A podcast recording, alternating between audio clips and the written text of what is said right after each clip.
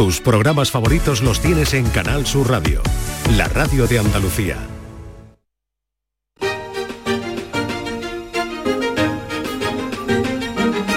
En Canal Sur Radio, Días de Andalucía, con Carmen Rodríguez Garzón. Continuamos en Días de Andalucía en Canal Sur Radio en este primer domingo de mayo por tanto, Día de la Madre, así que no olviden felicitar a la suya o a las madres de su entorno familiar o de amigos. Eh, felicidades a todas. Precisamente vamos a hablar de las madres, de la maternidad, de por qué cada vez las mujeres retrasan más ese momento. También de mujeres que deciden no ser madres por voluntad propia, de las presiones a las mujeres para tener hijos o para no tenerlos, de las barreras también que tienes que tienen quienes se deciden a dar ese paso. Mamá, mamá, mamá. Por tantas mamá.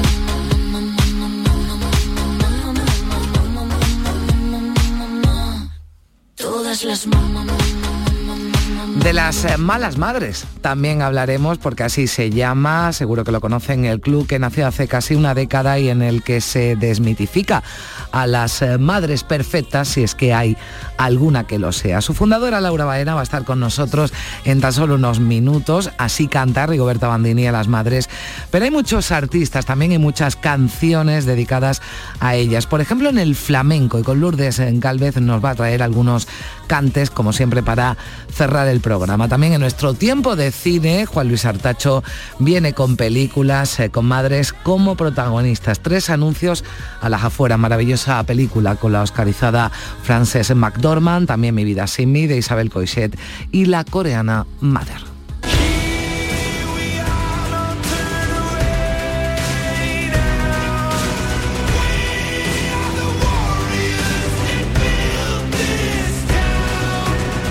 Con Manuel Navarro conoceremos algo más sobre la tumba del guerrero de Málaga que fue hallada en 2012. Se trata de una sepultura intacta de época fenicia que conserva todo el ajuar y que es la estrella de la sección arqueológica del Museo de Málaga. ¿Quién fue este guerrero? ¿Qué nos cuenta de esa época? Nos vamos a remontar, fíjense, al siglo VI antes de Cristo.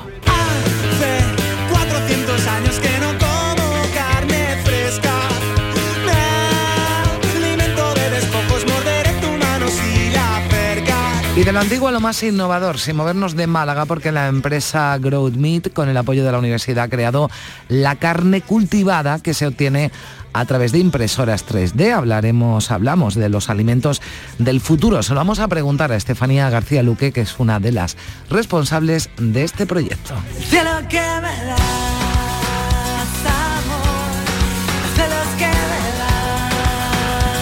Y con David Galadí miraremos al cielo porque estamos viviendo un fin de semana de lluvia de estrellas, la otra lluvia no llega, se resiste, también de luna llena que se llama, fíjense, la luna de las flores.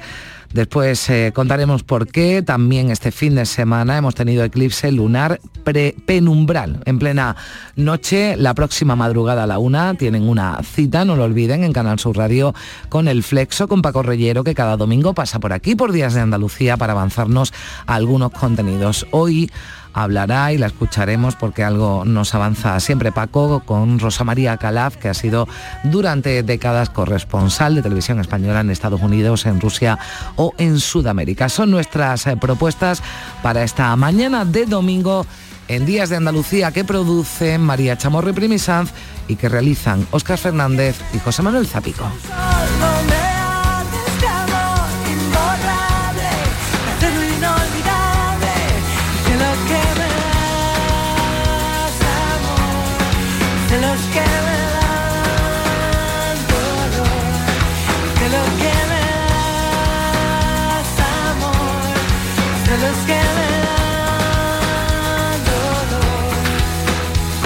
En Canal Sur Radio, Días de Andalucía, con Carmen Rodríguez Garzón. La vida es como un libro y cada capítulo es una nueva oportunidad de empezar de cero y vivir algo que nunca hubieras imaginado. Sea cual sea tu próximo capítulo, lo importante es que lo hagas realidad. Porque dentro de una vida hay muchas vidas y en Cofidis llevamos 30 años ayudándote a vivirlas todas. Entra en cofidis.es y cuenta con nosotros. Si estás temporalmente en el extranjero, puedes votar en las elecciones locales y autonómicas del 28 de mayo. Debes figurar en el registro de matrícula consular como no residente. Recoge la solicitud en tu oficina consular o descárgala en www.exteriores.gov.es. Entrégala con tu DNI o pasaporte en la misma oficina consular. Tienes hasta el 29 de abril. Recibirás la documentación en tu domicilio del extranjero y podrás enviar tu voto por correo certificado hasta el 24 de mayo. Ministerio del Interior, Gobierno de España. En cofidis.es puedes solicitar financiación 100% online y sin cambiar de banco. O llámanos al 900 84 12 15. Cofidis, cuenta con nosotros. Hoy domingo, el Málaga se aferra a un milagro. El equipo de Pellicer necesita reducir 6 puntos con 12 a 1 en juego. Así que la cita es la última esperanza para la salvación. Desde el estadio de Toralín, Ponferradina, Málaga. Síguenos en directo en la gran jugada de Canal Sur Radio. Hoy domingo, desde las 3 de la tarde. Más Andalucía, más Canal Sur Radio. En Canal Sur Radio, Días de Andalucía, con Carmen Rodríguez Garzón.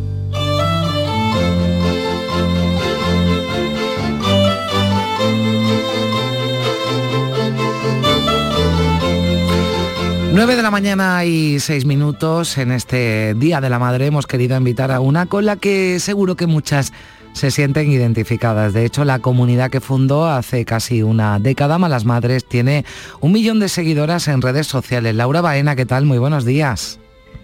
Buenos días, ¿qué tal? ¿Cómo estás? Bueno, felicidades, feliz día de la, de la madre.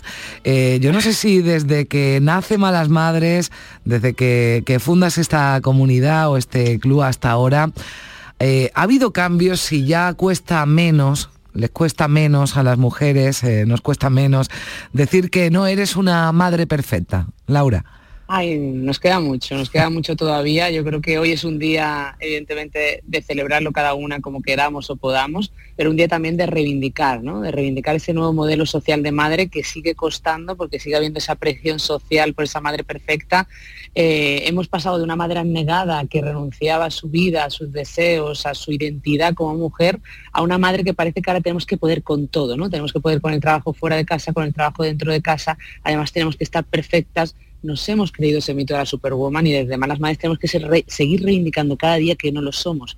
Pero claro, no podemos sola, por eso para mí este día es tan mm. importante y te agradezco que me tengas hoy aquí, porque tenemos que pedir un compromiso social, tenemos que pedir un compromiso político, tenemos que responsabilizarnos también de, cuidar a las madres, ¿no? Yo creo que ese sería un mensaje importante. ¿Quién cuida a las madres aquí en España cuando sabemos que la tasa de natalidad cae, cae, cae, que parece una heroicidad ser mm. madre hoy en día? Desde luego, además después trataremos porque cada vez además se retrasa eh, más la, maternidad, en fin, hay, hay desde luego muchos componentes, pero pero sí, Laura, también queremos que este día, como no, claro, sea reivindicativo y escuchar, bueno, pues eh, todo lo que las madres no tienen que, decir, porque desde, desde la asociación Yo No Renuncio, desde el Club de, Malas Madres, bueno, pues eh, seguís luchando, ¿verdad? Porque la maternidad no sea un obstáculo en la, en la carrera profesional y viceversa, que tampoco la carrera profesional impida a una mujer eh, ser madre, ¿no? ¿Cuánto, ¿Cuánto camino queda para esto? Nos queda mucho, ¿no? Yo sí que creo que por poner ese punto positivo antes de entrar en esa lucha social por la conciliación, a lo que decías al inicio, hemos avanzado en el sentido de hemos puesto humor, ¿no? Ahora ya no nos da vergüenza decir que queremos eh, ser madres trabajadoras, que queremos seguir luchando, que queremos tener una vida más allá de nuestros hijos y nuestras hijas, cosa que estaba muy penalizada socialmente hace muy pocos años, ¿no? Y sigue estando en sectores. Y nos queda mucho porque, como tú bien decías, es una carrera de obstáculos. Ser madre y profesional hoy en día es casi una utopía porque no da, ¿no? Es decir, el modelo laboral en el que estamos totalmente atrapadas eh, no da las horas, las ocho horas de trabajo, más el trabajo de cuidado, más el trabajo reproductivo, las tareas domésticos familiares, la carga mental, todo eso que asumimos todavía a día de hoy las madres, ¿no? Entonces, para nosotras, y lo hemos estudiado durante ocho años en nuestras mm. investigaciones sociales de la asociación, se ve que seis de cada 10 mujeres renunciamos a nuestra carrera profesional cuando llega la maternidad, las reducciones de jornada. Esta semana ha salido el dato disparado de cómo, se, de cómo aumentan las excedencias con una brecha de género de 10.000 mujeres por cada 1.000 hombres. Eh, es una realidad, ¿no? Las que renunciamos somos nosotras, las que paramos somos nosotras y más allá de la libertad o de la elección que nos gustaría tener a la hora de decir, oye, pues freno mi carrera para cuidar de mi hijo o de mi hija, lo que ocurre es que va muy vinculado a la precariedad laboral, a la falta de, de apoyo institucional y a esa penalización y coste no solo económico, sino además emocional que sufrimos las mujeres cuando llega la maternidad. Y yo a día de hoy sigo diciendo, pero si es que la maternidad debería ser premiada, deberían realmente apoyarlo porque estamos dando futuro a la sociedad. Pero todavía no se entiende, nos falta un compromiso político de verdad y tenemos que seguir luchando para que haya una, un plan nacional por la conciliación que, como sabes, es nuestro objetivo último, ¿no? Mm, bueno, ahí hacías alusión a, bueno a ese objetivo, ¿no? De que las madres eh, también no solo sean cuidadoras, sino a las que se les cuide, ¿no? También y y, y hablando de, esos informes y de esos estudios, ¿no? Que hacéis desde la desde la asociación, eh, hay uno, ¿no? El coste de la de la conciliación. Además hablamos de, un informe en el que han participado 50.000 mujeres, así que yo creo que que, es bastante creíble lo que lo que dice el 85% de las madres tienen menos de una hora libre para dedicarla al autocuidado. Esto es una barbaridad. Es una barbaridad y mira, esta semana estamos en la Semana de la Salud Mental Materna, por eso me, gusta que incidas en lo de quién cuida a las madres, ¿no? Porque no es solo el hecho de que queramos seguir con nuestra carrera profesional, que debe ser un derecho por dignidad, sino además tenemos que cuidar nuestra salud mental. El 66% de las madres reconoce necesitar ayuda psicológica y no pedirla, pese a sentirse desbordada y triste, ¿no? Es que nos han vendido el Podemos con todo y está mm. siendo con ese coste que tú mencionabas del informe, el coste de la conciliación, por un lado, con ese poco tiempo que tenemos libre al día, con que más casi el 60% de las mujeres, más de una de cada dos mujeres pierde salario con la maternidad y además el coste emocional del que hablábamos de la salud mental materna, ¿no? Entonces, claro, el panorama es, la conciliación no existe, la conciliación le sale gratis al Estado, pero la estamos pagando a alguien y somos las madres. Hmm. Entonces, eh, ese es el problema, ¿no? Y luego, eh, ayer que estuve en la tele por la noche y debatíamos y, se hablaba de que las mujeres ya no queremos ser madre, ¿no? Que el deseo de ser hmm. madre está cambiando. No está cambiando. Es decir, lo que pasa es que para que el deseo se haga realidad, porque de media las mujeres quieren 2,4 hijos y estamos teniendo 1,2, para que ese deseo se haga realidad, para que las mujeres tengan más hijos e hijas, necesitamos un contexto social y necesitamos medidas de conciliación. Otro dato increíble del, mm. estudio Las Invisibles, que contestaron el doble todavía, 100.000 mujeres, dice que 7 de cada 10 mujeres tendrían más hijos e hijas si contáramos mm. con medidas de conciliación. Entonces a esto hay que decirle, sabemos el camino, sabemos cuáles serían las políticas de conciliación efectivas, vamos a hacerlo si realmente nos preocupa la natalidad de España. Hmm, además lo, decías, ¿no? Habría que premiar porque se crea, se crea futuro, ¿no? Pero no, no se piensa ello quizás por esas políticas cortoplacistas, ¿no? Que, eh, que se ponen en marcha. Eh, ahora hablaremos con una con una psicóloga ¿no? también de la maternidad y de las eh, presiones ¿no? a las que están sometidas las mujeres, ya, ya digo, sea tomen el camino ¿no? de ser madres o renuncien a ello por, su carrera profesional. En cualquier caso, esa, esa, esa presión existe. Pero eh, Laura, antes de despedirte, que sé que te tienes que subir en un, en un tren y además hemos escuchado ahí ya, el, estamos escuchando el aviso, pero eh, me gustaría que recordáramos que tenéis un teléfono, ¿verdad? Yo, yo me cuido, un servicio gratuito de atención psicológica ¿no? que, que está funcionando y que habéis atendido ya muchas mujeres. Pues te agradezco que lo pongas sobre la mesa porque es un servicio que sacamos con los recursos independientes de la asociación. Es yo me cuido.es, es un servicio de atención ilimitada, 24 horas puedes llamar, porque vimos que las tres barreras que hay para pedir esa ayuda psicológica, para cuidar esa salud materna mental que debería ser una responsabilidad social, es la falta de tiempo, por supuesto, por todo lo que hemos hablado de la mm. falta de conciliación. La segunda razón es la falta de dinero. Ya sabemos el número de psicólogos y psicólogas que hay por número de habitantes en España. Es de vergüenza, estamos a la cola de Europa. Y por último, la que más me duele, para luego comentarlo mm. con la psicóloga a ver qué nos dice, es la vergüenza por el que dirán. ¿no? Es decir, mm. nos sigue dando vergüenza a las mujeres madres reconocer que necesitamos ayuda, porque nos ha costado tanto esa presión que decías, esa creencia de que tenemos que ser la madre perfecta, la superwoman y tenemos que llegar a todo, que no somos siquiera conscientes de que necesitamos esa ayuda. Pensamos simplemente que estamos desbordada por algo que me duele mucho, que siempre parece que somos insuficientes. Entonces, para mí hoy, un día como hoy, querría decirle a las malas madres que nos están escuchando que somos suficientes, que lo hacemos lo mejor posible, pero que es un día de despertar, de darnos cuenta que no estamos eligiendo, que tenemos, que estamos renunciando y que tenemos que exigir derechos, ¿no? Por eso es un día de que menos Mm. flores y más leyes. Yo creo que sería importante, ¿no? Bueno, pues con ese mensaje no- nos quedamos, eh, menos flores y más leyes que nos lanza Laura Baena desde eh, Malas Madres, eh, desde esa asociación Yo no renuncio del club Malas Madres. Eh, Laura, buen viaje y muchas gracias por atendernos. Muchas gracias y un, Un placer abrazo. de verdad conversar contigo. Un abrazo muy grande. Gracias. Adiós.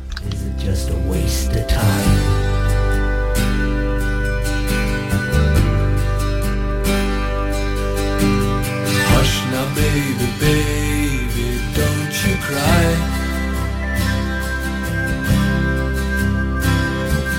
Mama's gonna make all of your nightmares come true. Mama's gonna put all of her fears into you. Mama's gonna keep you right here under her wing. She won't let you fly, but she might let you sing. Mama's gonna keep baby cozy and warm.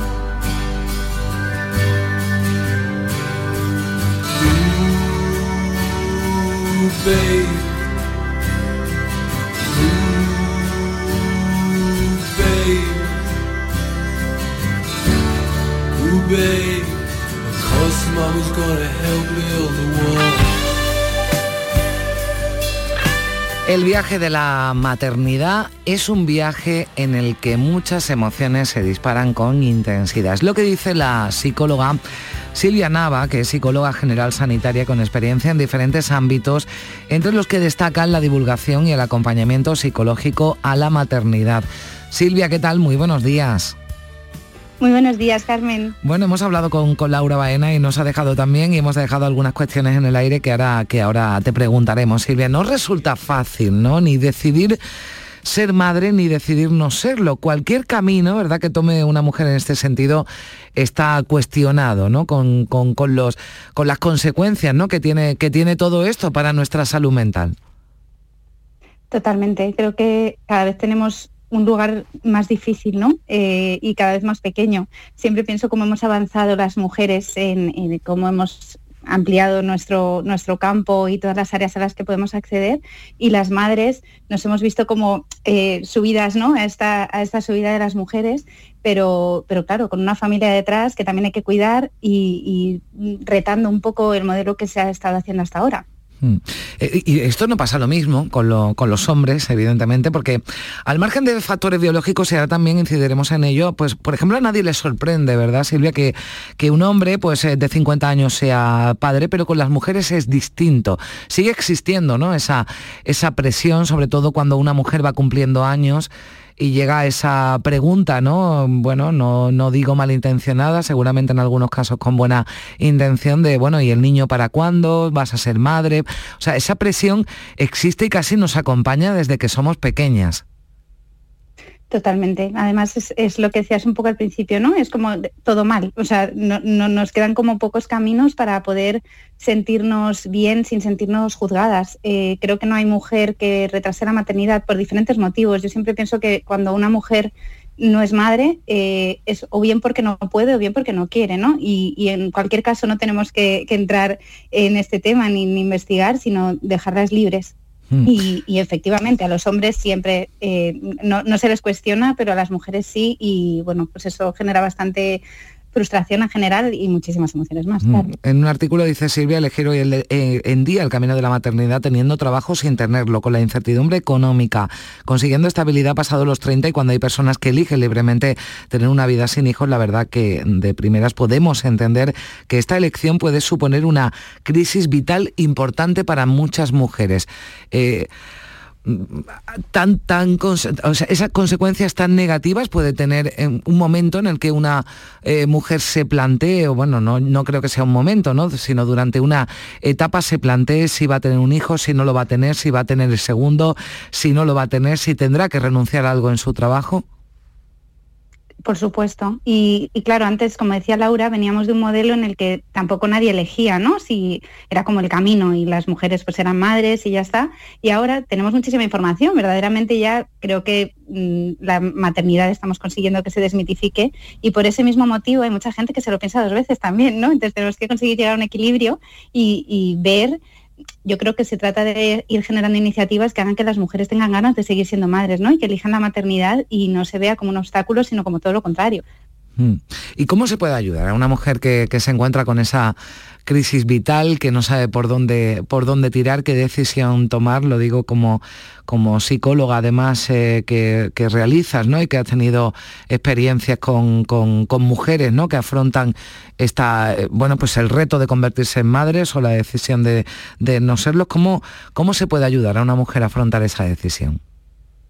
Yo creo que acompañándolas, entendiendo que es un proceso súper difícil, ¿no? Siempre estamos intentando colocar en un lugar en el que no estamos. La maternidad es incertidumbre, son muchísimas emociones agradables, pero también te reta mucho, ¿no? Cada día intentas hacerlo bien y, siempre está como esta sensación a veces, ¿no? De no ser suficiente. Y, bueno, es que saberse madre lleva tiempo, lleva tiempo, lleva horas. Eh, tenemos que tener paciencia y saber acompañar a las madres y en lugar de juzgar, acompañarlas, ¿no? En lo que están sintiendo y yo siempre digo que, además eh, que nos tenemos que formar, ¿no? Siempre que eh, se considera un niño como que está experimentando y que tiene todas las oportunidades eh, y se le tolera el no saber, y a las madres no. Y cuando nace un niño nace una madre y tenemos que acompañarlas en todo ese camino y, y por supuesto mm, que nosotras mismas nos lo permitamos y sepamos que no es eh, motivo ni de vergüenza ni de, ni de nada el pedir ayuda, ¿no? Si lo necesitamos también. Claro, porque nos decía Laura, ¿no? En, en, en, la, en el informe que habían hecho en ese estudio que entre las razones eh, por las que bueno pues había madres que además eh, siete de cada diez reconocían que, que precisarían ¿no? alguna ayuda psicológica bueno pues eh, por falta de tiempo por falta de, de, dinero son los motivos que alegaban pero también por vergüenza.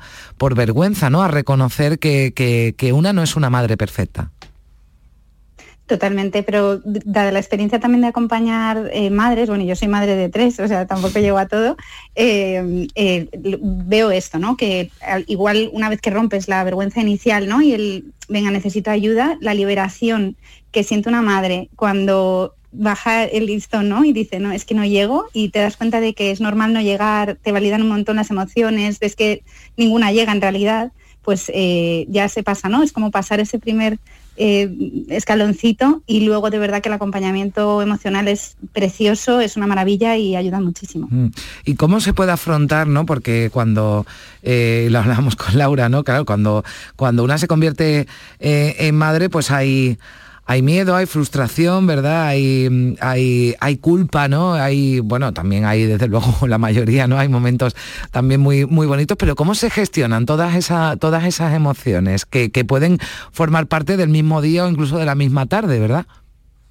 Totalmente, o sea, tarde podemos sentir todas a la vez y, creo que lo primero es que lo más importante es aceptarlo, ¿no? O sea, decir, vale, eh, las emociones desagradables las estoy sintiendo, son pasajeras, son parte del camino, a mí me ayuda mucho pensar que todo pasará, ¿no? Y, yo cuando me he visto envuelta en, en situaciones difíciles a nivel emocional, eh, a mí me ayuda este pensamiento, pensar que esto va a pasar y que mañana será de otra manera y que lo que tengo es que aceptar estar así, no luchar contra ello, ni son emociones que no debamos sentir, sino que sentimos todas y también abrir un poco nuestra mente a, poder equivocarnos. Mm. Dejar de buscar este modelo de la madre perfecta que no existe y acompañarnos en esta imperfección que la tienen todas las madres y, y que está bien. Y tenemos que ser suficientemente buenas, a mí me gusta mucho este concepto, y no las madres perfectas. Claro, bueno, que claro, cuando hablamos de malas madres no estamos hablando de madres despiadadas y madres eh, Para nada, malas no, yo... personas, ni muchísimo menos cuando hablamos de ni malas muchísimo menos.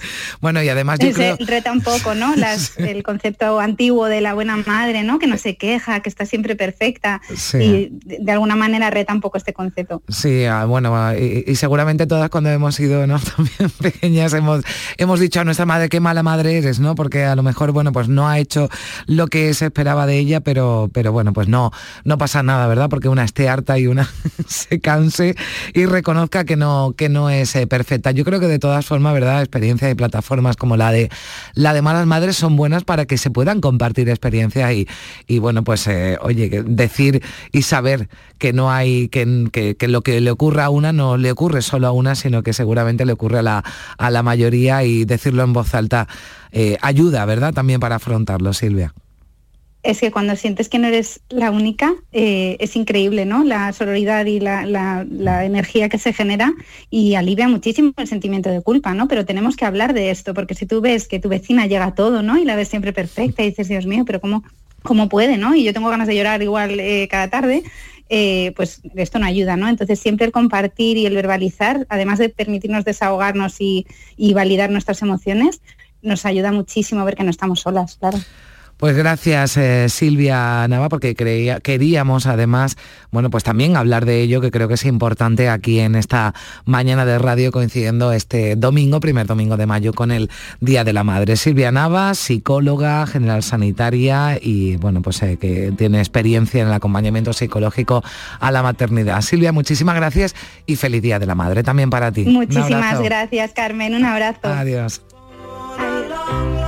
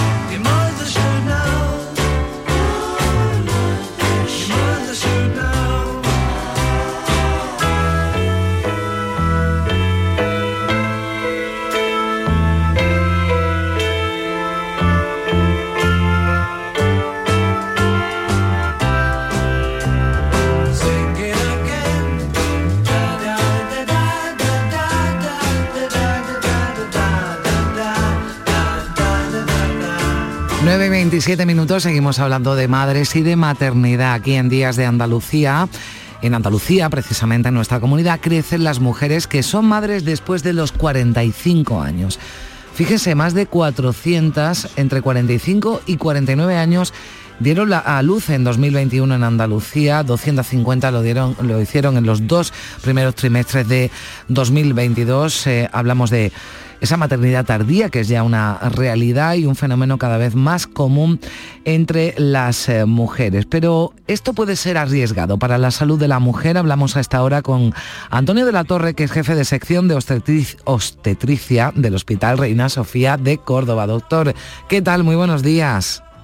Buenos días. Bueno, ¿qué riesgos tiene para la salud eh, retrasar la maternidad, sobre todo cuando hablamos ya de, de edades a partir de los 45 años? Bueno, pues mm, podríamos hablar de muchas cosas en ese caso.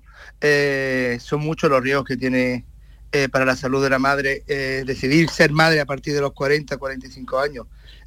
No es que sean unos riesgos muy elevados, ¿no? Pero sí es verdad que, que aumenta mucho el riesgo de, de que aparezcan nuevas enfermedades, de que se diagnostiquen enfermedades que ya se parecen pero que todavía no dan síntomas, ¿no? Y que el embarazo pueda ser un embarazo complicado. Mm.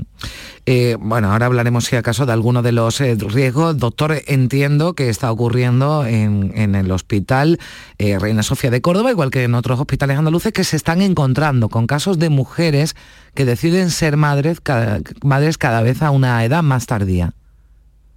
Pues sí, la edad media de las mujeres que paren en nuestro hospital en, en Reina Sofía va subiendo año por año, ¿no?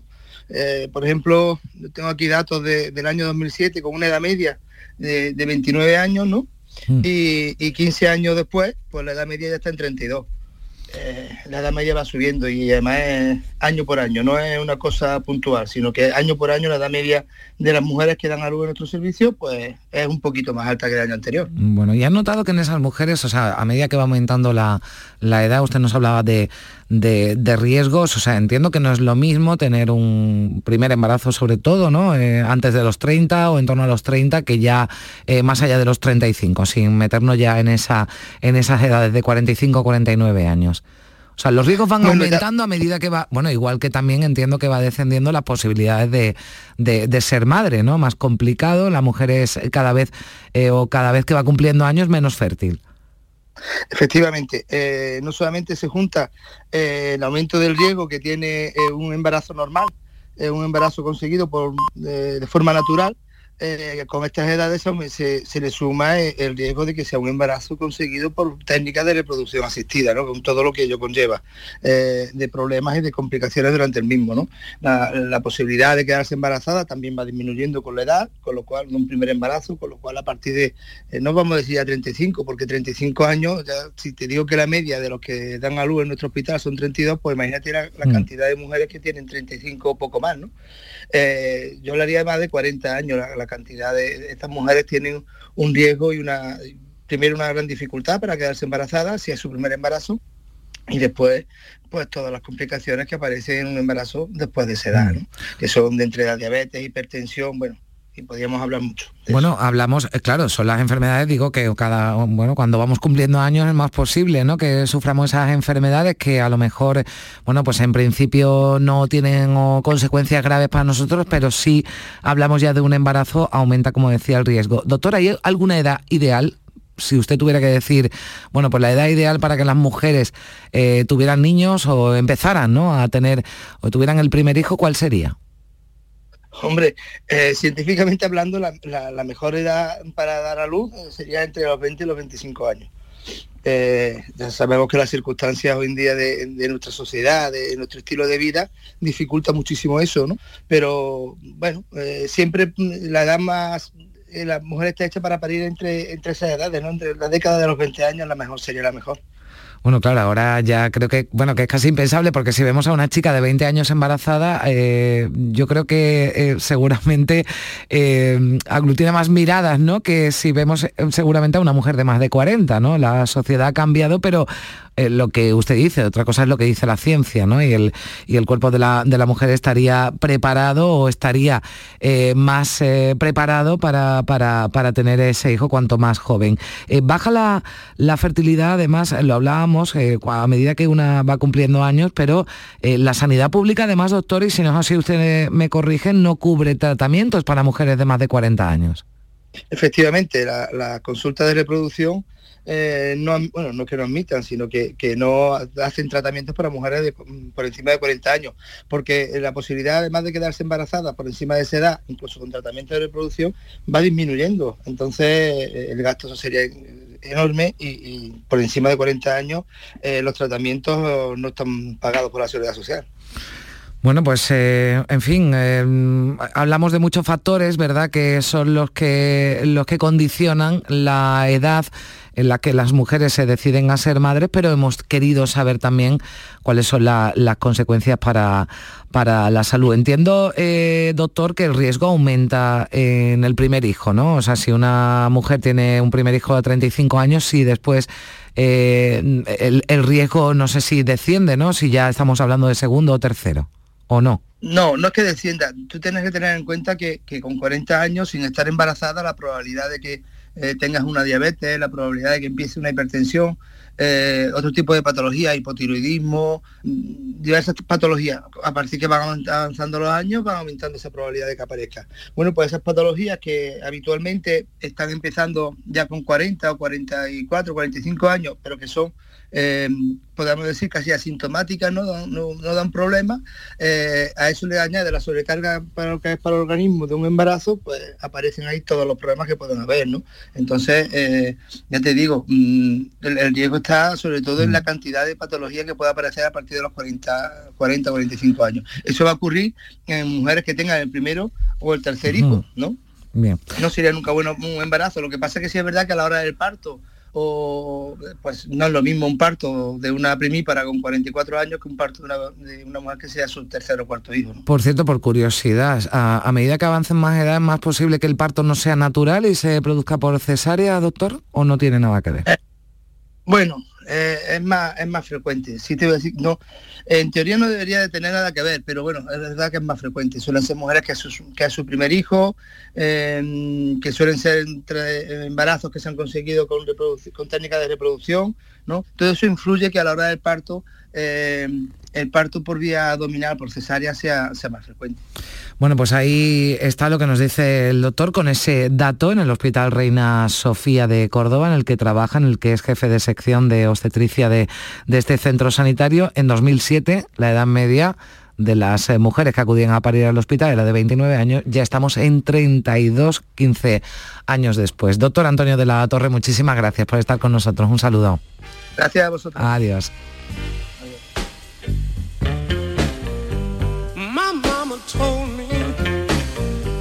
When I was a child that she did not know what make a man cry. I looked at my papa, he had tears in his eyes. He said, ask me no question, my son, and I'll tell you no lie. Now, good old blue. Don't you know, Lord, now.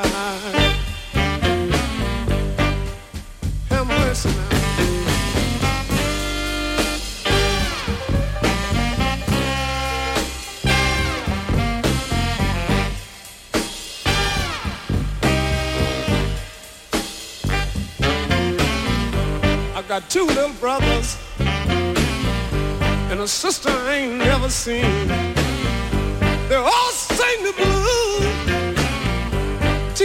In New Orleans. We was raised in a country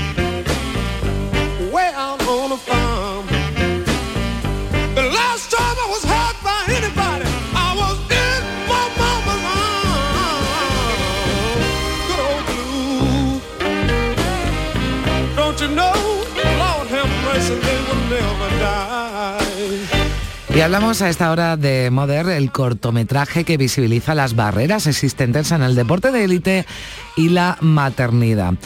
Cuenta la historia de superación de una atleta que decide ser madre sin renunciar a ser una deportista de élite a pesar de haber dejado de recibir apoyo por parte de todos e incluso de su propio entrenador.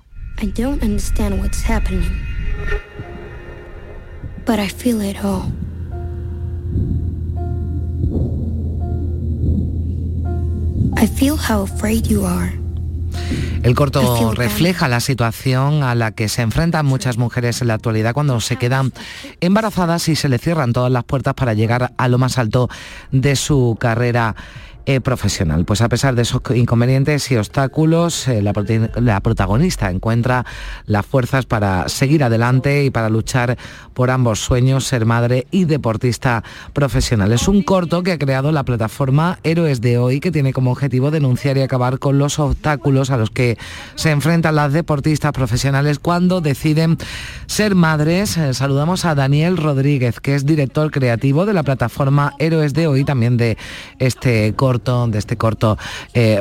Daniel, ¿qué tal? Muy buenos días.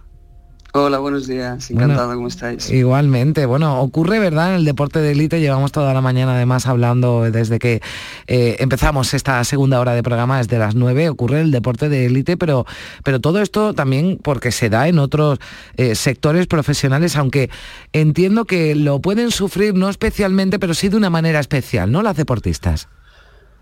Sí, bueno, la, verdad que lo- los datos que, manejamos es que son situaciones que se dan en todos los ámbitos laborales, tristemente, pero es verdad que, claro, en el mundo del deporte y sobre todo el deporte profesional, pues es mucho más acuciante porque mm, físicamente eh, al final hay una serie de también una serie de prejuicios, a veces también una serie de, falta de, ayudas en algunos casos. Muchas deportistas se, quejan de que, de que casi el embarazo es visto como una lesión desde algunos sectores laborales de su entorno. Entonces, claro, esta, esta, cierta indefensión o estos miedos que a veces se dan en, todos los ámbitos, pues en el caso del deporte profesional, pues, pues son mayores, ¿no? Hay mucho miedo a que, a que, a que frene demasiado eh, la, proyección profesional de las deportistas. Mm. Bueno, claro, es que se pueden encontrar, ¿no? Como, como ocurre, ¿no? Con la protagonista de, este corto, que finalmente, bueno, pues coge o, saca fuerzas, ¿no? Para, para cumplir ambos sueños. Escuchamos a un pequeño, ¿no? A una pequeña Daniel. Sí, sí, exacto. Pues fíjate, viene, viene, muy al, viene muy al caso, ¿no? Sí, sí, sí, sí, totalmente. Bueno, bueno, no, no nos molesta para nada, al revés, nos alegra la, la mañana, vamos, escucharla, escucharla o escucharlo, ¿no? No sé si es una pequeña pequeño, un pequeño, eh, Daniel. Sí, es, un, pequeño, un pequeño de tres años guerrero. Ah, bien, bien, bien. Un héroe, ¿no? Bueno, un héroe que lo cuida, ¿no? Me, da a mí que tiene. bueno, hablábamos, te preguntaba Daniel, bueno, con este, con este corto, ¿no? Que yo creo que, que, visibilizáis muy bien, ¿no? Ese, ese problema eh, existente, pero también transmitir, ¿no? Mucha fuerza porque seguramente os habréis encontrado, ¿no? Con muchos casos de, de mujeres pues que renuncian a una u otra cosa, o a su carrera, o a ser madre. Sí, sobre todo lo que hemos visto es que hay muchos casos de, dudas, pero dudas a un mm. límite tremendo, ¿no? De, tener que planificar toda la carrera eh, pensando en ello, de temores de, que, de lo que les pueda ocurrir. Se sabe que, bueno, que son ilegales, pero se sabe que todavía existen algunas cláusulas anti-embarazo en algunos tipos de contratos, que están un poco ahí ¿no? en el oscurantismo, aunque no, no se hable mucho de ellas. Entonces, claro, todo, nos hemos encontrado muchos miedos, muchos reparos, muchas, a veces muchas dudas, pero también gente echada para adelante con ganas de no renunciar a nada, mm. de cumplir con todos sus sueños, ¿no? Y la verdad que historias preciosas de, madres que, al final acaban consiguiendo todo y eso es lo más inspirador. Mm. Claro, porque no, no serán muchas, ¿no? Ojalá sean más, pero no serán muchas las mujeres que sigan, ¿no? Compitiendo pues al más alto nivel en deportes de élite tras ser madres, pero no por problemas físicos, porque se pueden recuperar de un embarazo. Nos decías algo al principio, ¿no? Y es que es verdad que todavía el embarazo es tomado, ¿no? Por lo, bueno, por, por entrenadores o por técnicos o por quien no sabe de qué va esto como una lesión, ¿no? Sí, bueno, eh, eh, al final es una percepción que, claro, que o estás en el cuerpo de la madre o a veces no, desde fuera, pues hay muchos, muchos prejuicios. Yo, creo que al final lo, más importante es el ejemplo que dejan muchas de estas madres, ¿no? incluso muchas de ellas dicen, reconocen Fíjate, perdona, el papá que soy ahora estaba, mira, en directo vais a ver cómo tengo que... Sí, estoy ahí, está haciendo un momento percusión, ¿no? Algo... Es un momento de percusión que es un gran clásico. Para llamar la atención, claro. Ha sido efectivo, claro. un clásico, un clásico.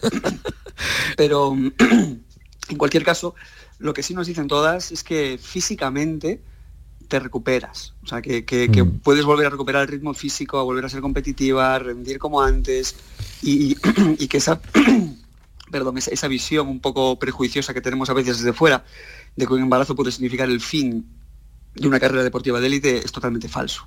Mm. Es totalmente falso y, desde luego que se recuperan y, vamos, hay casos para aburrir de, atletas que recuperaron el más alto nivel competitivo después del embarazo. ¿no? Mm. Y también creo que eso es importante, ¿no? que, que, trasladar ese mensaje también a las propias deportistas que puedan tener dudas, que vean casos inspiradores de otras que, lo consiguieron y, que siguieron a tope. Mm. Bueno, la protagonista de este corto, ¿no? Al final vuelve con más, con más eh, fuerza, ¿no? Porque, bueno, pues eh, evidentemente el entrenamiento y el esfuerzo es importante, pero seguramente hay otros factores, ¿no? También que influyen para que, para que una saque lo, mejor, ¿no? De, de, sí misma, sobre todo cuando está compitiendo al más alto nivel. Fíjate, Daniel, que hace poco coincidí con, con Ona Carbonell, ¿no? que además es madre de dos niños pequeños, que está en plena forma, que participó justo después de tener su primer hijo en los Juegos Olímpicos de Tokio.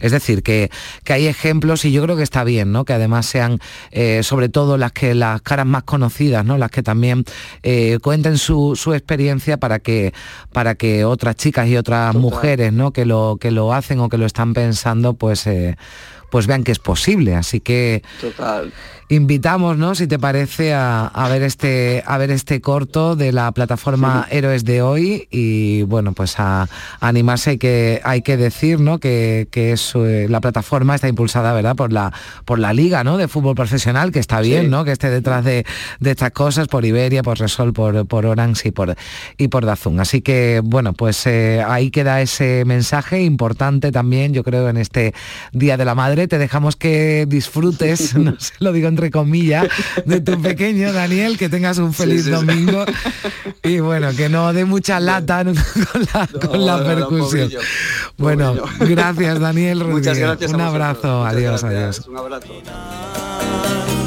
Solo solito andarás y me hacía comer mirando un ascensor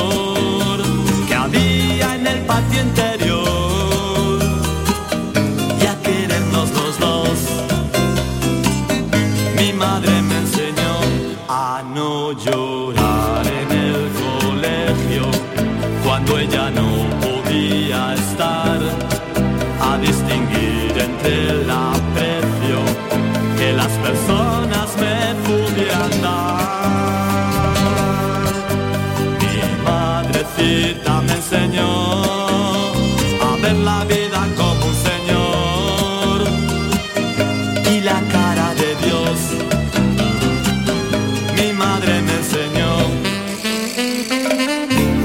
En Canal Sur Radio, Días de Andalucía, con Carmen Rodríguez Garzón. La mañana de Andalucía con Jesús Vigorra te lleva este miércoles 10 de mayo a Expoliva, la principal feria mundial del aceite de oliva virgen extra. Y lo haremos con Oleícola Jaén. Queremos que conozcas las variedades de aceite de oliva virgen extra de esta empresa familiar y las últimas tendencias del mercado oleícola. La mañana de Andalucía con Jesús Vigorra. Este miércoles 10 de mayo, edición especial desde Expoliva con Oleícola Jaén, con la colaboración de Oleícola Jaén. Canal Sur Sevilla.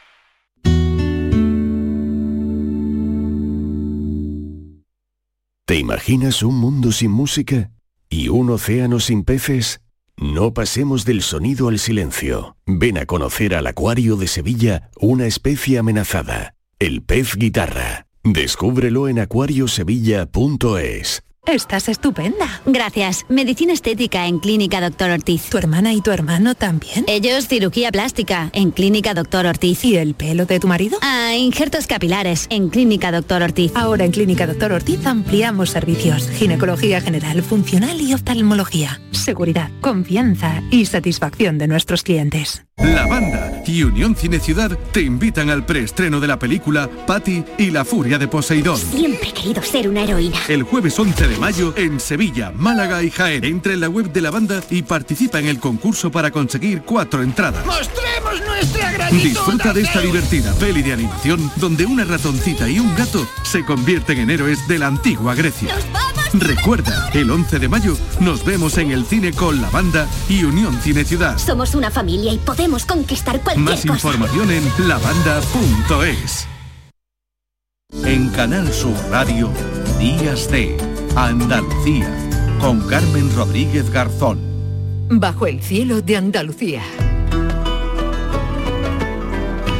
9 y 47 minutos de la mañana o lo que es eh, lo mismo, pues nos quedan 13 minutos para llegar a las 10 y terminar ya esta segunda hora de programa, pero todavía tenemos muchas cosas que contarles. A mí me han dicho que me iban a contar, ¿verdad Manuel Navarro? ¿Qué tal? Muy buenos días. Muy buenos días, Carmen, ¿qué tal? Una historia fabulosa, porque yo te preguntaba, ¿verdad? Como hablamos eh, todas las semanas, bueno, contigo, con los colaboradores, venga, ¿con qué vamos a ir esta semana? Y tú me decías, la tumba del guerrero de Málaga, historia fabulosa. Y me tienes ya aquí preparada, a mí y a todos los oyentes, para que nos cuentes quién es ese guerrero de Málaga, qué nos dice esa tumba que podemos eh, ver. Cuéntanos, cuéntanos, Manuel. Bueno, pues efectivamente es una historia fabulosa eh, desde el principio, ¿no? Desde su propio eh, descubrimiento, que me parece que además es paradigmático, que es un modelo de lo que puede pasar en cualquiera de nuestras eh, ciudades andaluzas, de las grandes y de las medianas y de las pequeñas, que como sabes es un territorio milenario, un territorio que se ha poblado desde la más remota antigüedad y que en cualquier momento puede saltar la liebre y, y puede aparecer lo que nadie se espera en el sitio que nadie que nadie espera y precisamente Pues esto fue un hallazgo así. casual, eh, Manolo. fue un hallazgo fue un hallazgo dentro de una excavación pero que era una excavación que no tenía absolutamente nada que ver una excavación en la calle Jinete de Málaga entre la calle Jinete y la calle eh, en Refino en la zona del, del centro hacia el norte hacia el. Ejido eh, y, y era una excavación de un barrio nazarí. Eh, en tanto en cuanto eh, siglo XIV, siglo XV, siglo XIII, no recuerdo ahora exactamente la cronología, pero bueno, del periodo de, de Al-Ándalus, ¿no? de, la, de la época ya del reino nazarí incluso, eh, con muchas cerámicas, con vivienda, un barrio, eh, una canción de por sí ya absolutamente eh, imprescindible e interesante, pero que es la que, eh, por las noticias que yo tengo, desde el mismo año 2012, que es cuando se descubre, en, en el, al final del verano de 2012, yo creo que en el mes de agosto así, es cuando empezó a haber un cierto rum rum un poco por, por el mundillo. Eh, al parecer están en la última o penúltima jornada de excavación de este barrio andalusí. Los arqueólogos de Arqueosur intentan eh, llegar al, al nivel geológico, a la roca madre, digamos, del terreno, que es lo último que les quedaba eh, por excavar. Y, y de pronto empiezan a aparecer allí cosas. Y, bueno, esto parece, esto parece que no tiene relación con el mundo andalusí, esto es otra cosa. Y lo que les aparece es una tumba monumental.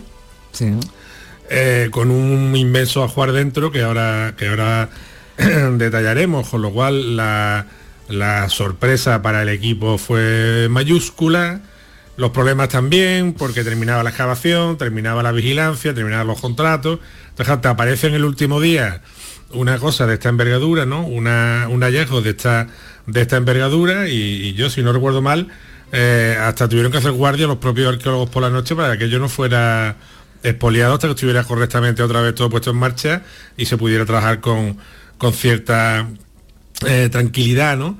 Entonces, claro, ellos se dan cuenta Bueno, inmediatamente. Lo que, lo que se halla o lo que se dan cuenta es que no corresponde a la, a la época, ¿no? A la, que, la que se estaba buscando, pero que ni siquiera dos, tres siglos atrás, sino muchísimos más, ¿no? Porque ¿dónde nos tendríamos que situar? Ahora hablamos de lo que, de lo que, de lo que se encuentra allí, ¿no? Pero lo que se encuentra, ¿a qué siglo y a qué época pertenece, Manuel? Bueno, el, eh, eso la ciencia y con distintos análisis químicos he podido determinarlo, físico-químico y también por cuestiones de estilo, pero nos, nos vamos al, al- en torno al año 500 antes de Cristo, es decir, el siglo eh, VI aproximadamente, lo cual es un momento muy temprano de la fundación de, de Málaga, correspondiente con la época de la muralla que se puede ver, por ejemplo, en el museo, debajo del Museo Picasso, o que se puede ver en el, en el restaurado de la universidad, en el antiguo edificio de correo. Eh, con lo cual ya eh, el problema empieza a ser grande, porque claro, la imagen que se tenía de la ciudad en el siglo VI eh, era una ciudad que se había fundado el, el- el siglo anterior, en torno al siglo VII aproximadamente, después de que la población que estaba en, primero en, en Rebanadilla y luego en el Cerro del Villar, en la Desembocadura del Guadalhorce, se trasladara por razones que hemos contado aquí a veces, probablemente por un tema climático, de inundaciones, de maremotos, bueno, por alguna razón se trasladan de la desembocadura del Guadalhorce a la- al entorno del, del Guadalmedina y a lo que puede ser una especie que hoy en día es muy difícil de visualizar, ¿no? Porque, claro, lo que hablamos del paisaje urbano que lo cambia todo, ¿no? Pero lo que podía ser una especie de península que estaba al pie de Gibralfaro, entre el pie de Gibralfaro y el, y el mar, que entonces llegaba, digamos, hasta la entrada de la calle Larios para no perdernos mucho aproximadamente, ¿no? Con lo cual ahí había una cantidad, o sea, la gente se tiene que imaginar, el público se tiene que imaginar que donde hoy en día está la escalinata de la Plaza del Obispo de la Catedral, ahí había un acantilado que daba al mar, ¿no? Por hacernos una idea. Entonces, Sí, claro, sí, hay una ciudad, sí, que está entre Gibralfaro y esa zona, ¿no? Una ciudad aproximadamente 8 hectáreas, una dimensión para la época que es considerable, pero que en nuestros parámetros de hoy en día es pequeño. Y, y esa ciudad empieza a operar sobre todo por el eje de lo que es la calle eh, Cister de Málaga, ¿no?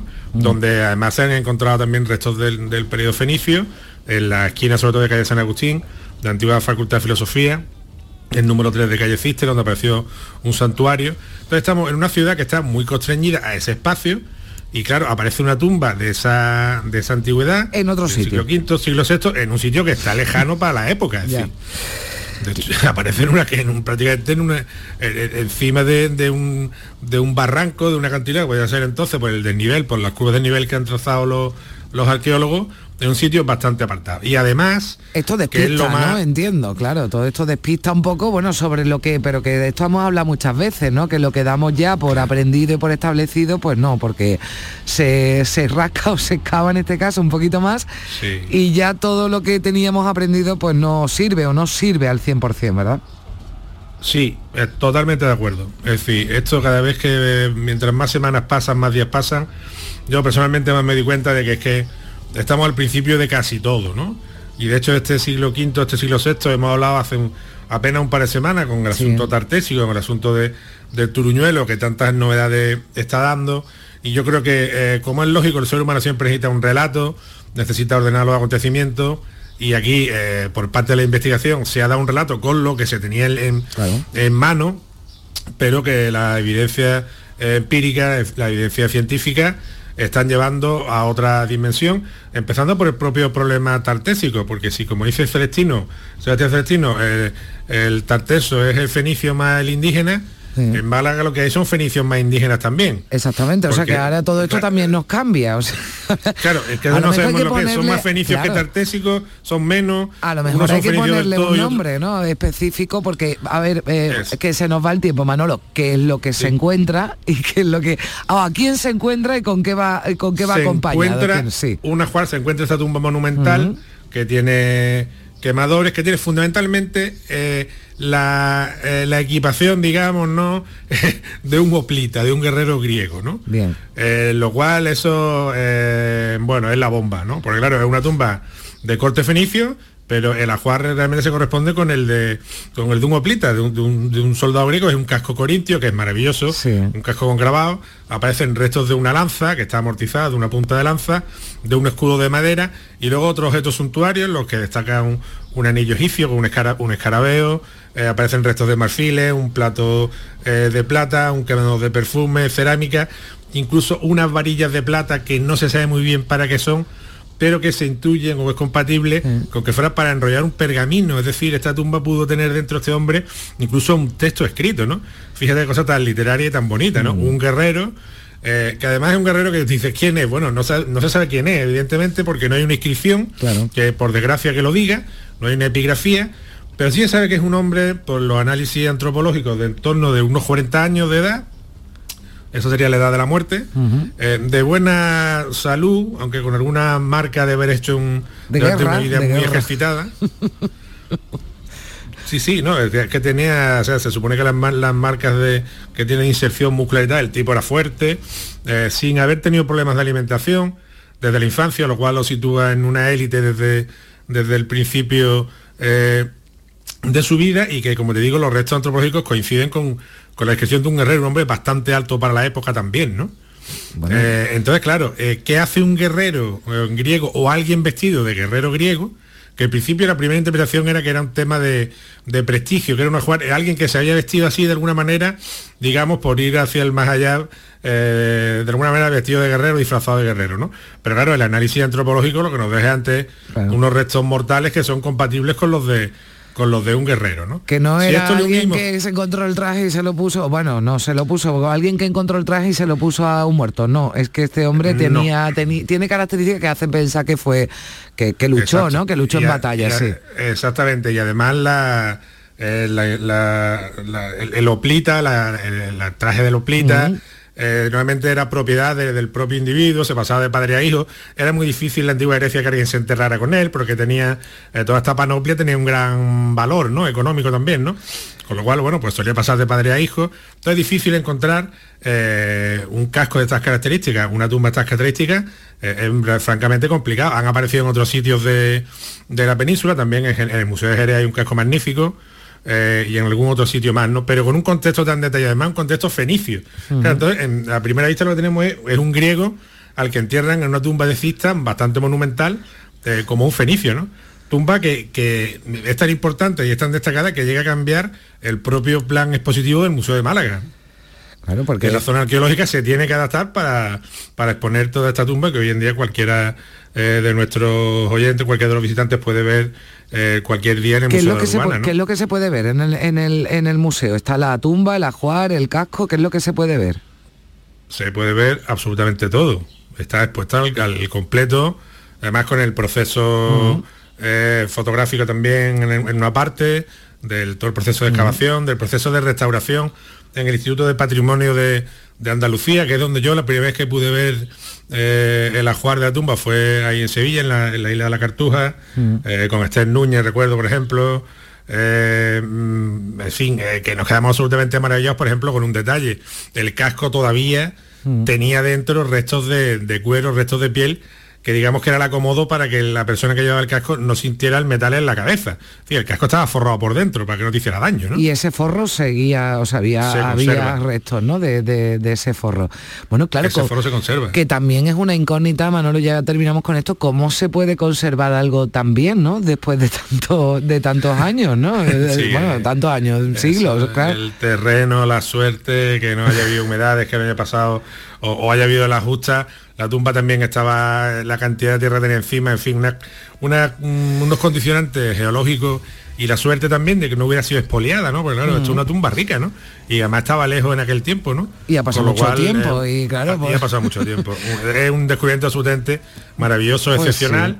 Y que yo creo que, que todos los oyentes pues, que tengan oportunidad pueden acercarse porque Yo no lo conozco, así que, así que, que iré a verlo y más después de conocer esta historia que siempre nos cuentas, nos cuentas también. Manuel Navarro, un abrazo muy fuerte, que tengas un feliz domingo. Igualmente, un abrazo a todos. Adiós.